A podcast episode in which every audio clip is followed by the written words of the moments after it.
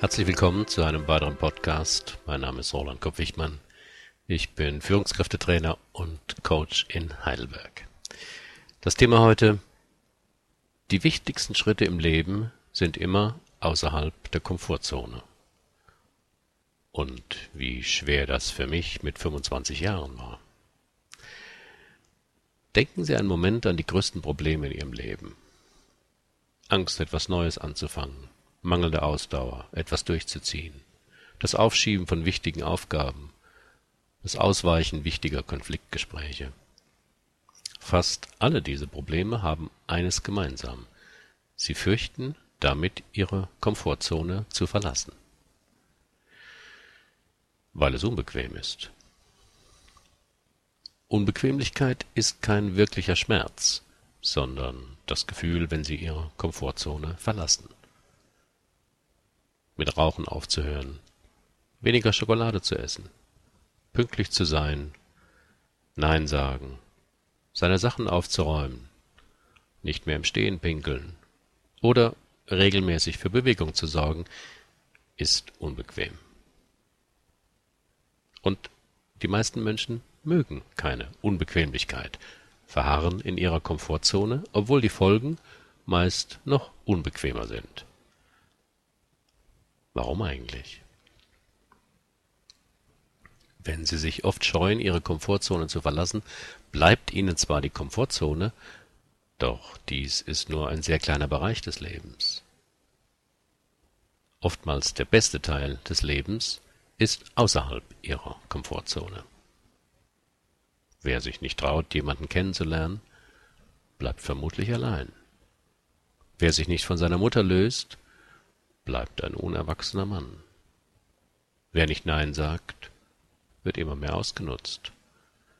Wer nicht gesund lebt, wird früher oder schwerer krank. Wer zu lange Fernsehen sieht, wird dick und unbeweglich. Wer nicht rechtzeitig zur Vorsorge geht, riskiert, dass seine Krankheit lange unentdeckt bleibt. Wer mehr ausgibt, als er verdient, gerät in die Schuldenfalle. Hier kommt eine einfache Lösung. Versöhnen Sie sich mit Ihrer Unbequemlichkeit. Machen Sie sich die Unbequemlichkeit zum Freund. Diese Entdeckung machte ich schon als junger Mann. Ich hatte einen bequemen Job als Versicherungsvertreter. Zwei Stunden am Tag mit Leuten reden und bei etwa der Hälfte der Kunden den unterschriebenen Vertrag mitnehmen. Das waren die goldenen Zeiten in der Versicherungsbranche. Heute ist das völlig anders. Ich verdiente gutes Geld, aber nach zwei Jahren dieser Arbeit langweilte ich mich. Immer derselbe Ablauf, immer dieselben langweiligen Teammeetings mit Chaka-Gedöns. Ich war unterfordert und unglücklich. Mir war klar, was ich lieber tun würde. Psychologie studieren. Aber ich hatte nur die mittlere Reife. Um zu studieren, müsste ich das Abitur nachholen. Das war eine meiner schwersten Entscheidungen im Leben. Zweieinhalb Jahre wieder die Schulbank drücken. Statt zwei Stunden am Tag ein bisschen reden, sechs Stunden Unterricht, nachmittags Hausaufgaben. Noch einmal Cäsars Gallischen Krieg übersetzen. Mich nochmal mit der verhassten Mathematik, wegen der ich das Gymnasium verlassen hatte, quälen. Aus meinem geliebten Heidelberg umziehen nach Nürnberg, weil es dort einen Kolleg gab. Meine damalige Frau davon zu überzeugen, dass sie ihre geliebte Universität in Heidelberg verlassen müsste und dafür in Erlangen studieren könne. Statt einem lockeren Leben mit genügend Geld von 420 Mark BAföG leben. Damals kannte ich noch nicht den Begriff vom Verlassen der Komfortzone, aber mir alleine die obigen Konsequenzen auszumalen, fühlte sich sehr, sehr unbequem an. Und das Ganze nicht mal sechs Wochen oder vier Monate machen, sondern zweieinhalb Jahre. Wie gesagt, die schwerste Entscheidung meines Lebens. Und ich hab's gemacht. Die Unbequemlichkeit war nicht eingebildet. Es war wirklich hart. Und als ich dann nach zweieinhalb Jahren mein Abitur endlich hatte, hörte die Unbequemlichkeit nicht auf. Trotz Bayern-Bonus reichte mein Notenschnitt nicht für den Numerus Clausus in Psychologie. Ich musste mindestens ein Jahr warten. Das verbrachte ich, weil ich kein Geld hatte und arbeiten musste, in Israel im Kibbutz. Mit 28 Jahren bekam ich dann den Zulassungsbescheid. Wie befreundet man sich mit Unbequemlichkeit? Auf alle Fälle hilft ein Ziel, das Ihnen wichtig ist. Dabei ist Leidensdruck nicht so geeignet, denn viele Menschen leiden lieber, als etwas zu ändern. Denn das Leiden wird einem mit der Zeit vertraut. Es gehört dann zur Komfortzone. Am wichtigsten ist es, die unangenehmen Gefühle nicht zu vermeiden, sondern zu beobachten. Dabei hilft Ihnen die Achtsamkeit. So wie Sie aus Ihrer persönlichen Komfortzone geraten und sich unangenehme Gefühle melden, setzen Sie sich hin und nehmen Sie diese Gefühle wahr. Sie werden wahrscheinlich feststellen, so schlimm ist es gar nicht. Die Welt dreht sich weiter. Sie bleiben am Leben. Das Leiden ist zu ertragen. Das Schlimmste ist die Vorstellung davon und die ersten fünf Minuten. Die muss man überstehen. Dann gewöhnt man sich an die unangenehmen Gefühle, sie werden auch schwächer, und manchmal tauchen auch andere, angenehme Gefühle auf. Dass schon Kinder mit dem Verlassen der Komfortzone kämpfen und wie sie das tun, zeigt das berühmte Marshmallow-Experiment. Auf meinem Blog finden Sie das Video dazu. So ist das bei allen Dingen, die Sie verändern wollen. Egal, ob Sie mit etwas anfangen wollen oder mit etwas aufhören wollen endlich die Steuererklärung anfangen, als noch weiter hinausschieben. Den fälligen Besuch beim Zahnarzt, das lästige Referat, der wöchentliche Hausputz.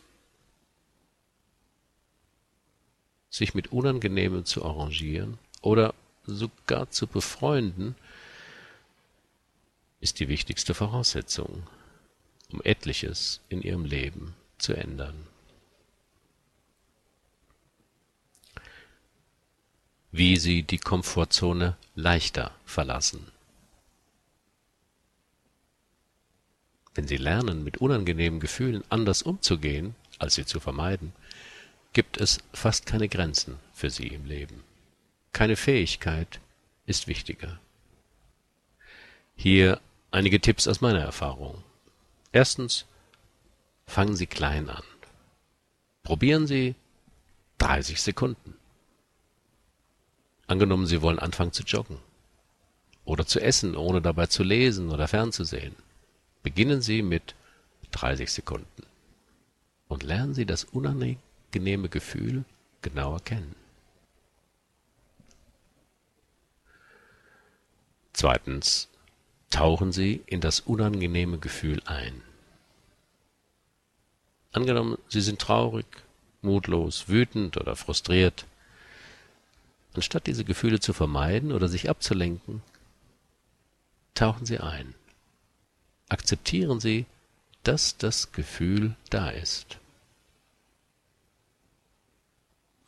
Sie können das ausprobieren mit Aufschieberitis. Beginnen Sie mit der Aufgabe, die Sie bisher immer wieder vor sich hergeschoben haben. Bleiben Sie dran, 30 Sekunden, und erfahren Sie das Unangenehme daran. Was genau ist so unangenehm? Ist es ein großer Schmerz? Sind Sie noch okay? Drittens. Gewöhnen Sie sich an Unangenehmes. Stellen Sie sich täglich diese Herausforderung.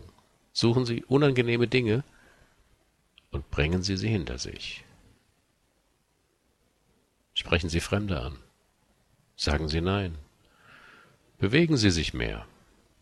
Verzichten Sie auf Ungesundes. Seien Sie ehrlich. Viertens. Beobachten Sie, wovor Sie weglaufen. Was haben Sie bisher vermieden, weil es anstrengend oder unbequem ist? Welche Probleme haben Sie, weil Sie Ihre Komfortzone dazu nicht verlassen wollen?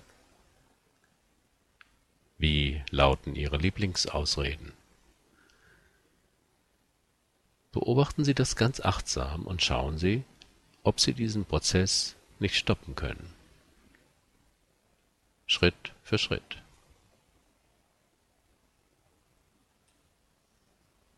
Fünftens.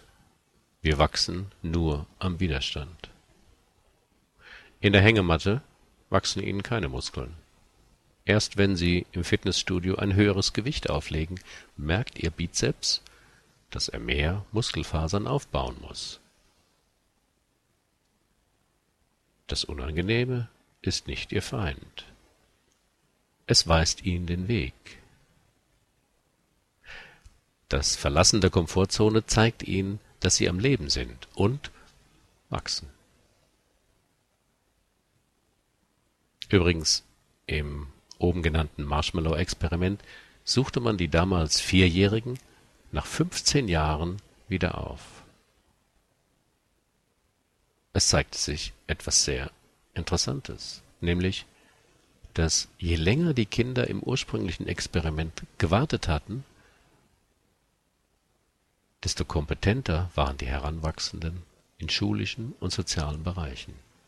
Sie konnten besser mit Frustration und Stress umgehen und Versuchungen besser ablehnen. Das Verlassen der Komfortzone immer mal wieder zahlt sich also im Leben garantiert aus. Herzlichen Dank für Ihre Aufmerksamkeit. Bis zum nächsten Mal.